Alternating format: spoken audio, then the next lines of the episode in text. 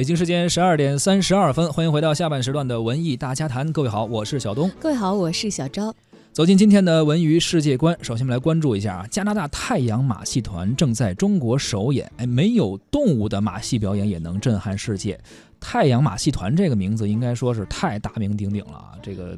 所有人应该都知道，对他们这次呢，在北京的首演带来的演出，中文译名叫做《浪迹天涯》，是从去年的十二月十六号就已经在北京朝阳公园的北一门外开始演出了。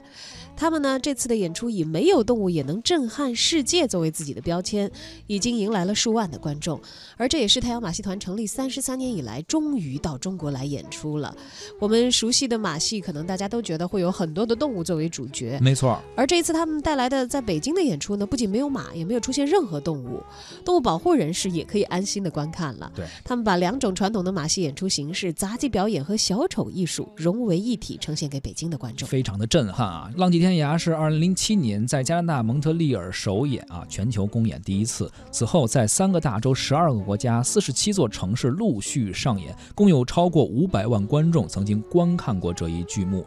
包括这个你说没有动物，但它靠什么呢？靠舞美，包括靠它的这个杂技高难度的动。作，呃，也是它的最大的看点吧。而此次《浪迹天涯》在中国的巡演，所有的道具和服装加起来，据说有八十八个集中箱，呃，集装箱。这个演出呢，将会持续到二月十一号。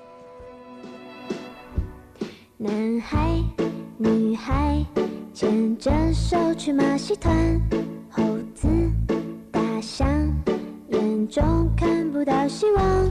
你们拍手，我翻跟斗，就跌倒，有时真希望看不见明天的太阳。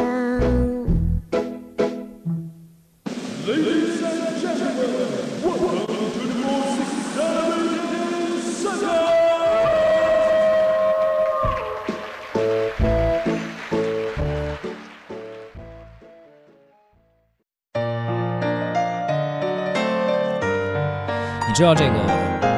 太阳马戏团为什么这么火呢？就是除了太阳马戏团，你有没有还听说过其他？就是说世界上特别知名的马戏团，好像很少。对，应该有很多知名马戏团，但是似乎我只能叫得出来太阳马戏团这一个团。之前我在听高晓松聊一个节目的时候，说为什么太阳马戏团这么火，而且这么多年基本上没有对手，基本上处于垄断地位。他就认为说这个就是他们就是马戏团的人说，说这就是因为经验，这么多年的积累。因为你比如说你成立新公司，你说我拍个电影吧。没问题，你作为动画电影都没问题，但是你说想弄马戏，这个确实危险系数太高，所以这么多年他好像很难有对手。所以这次来中国，很多人真的是非常想去看。对，这次的演出也是呃有时有色的啊。到二月十一号演过了以后就不再演了。是，下次什么时候来还不一定呢啊。刚刚说到了这马戏团。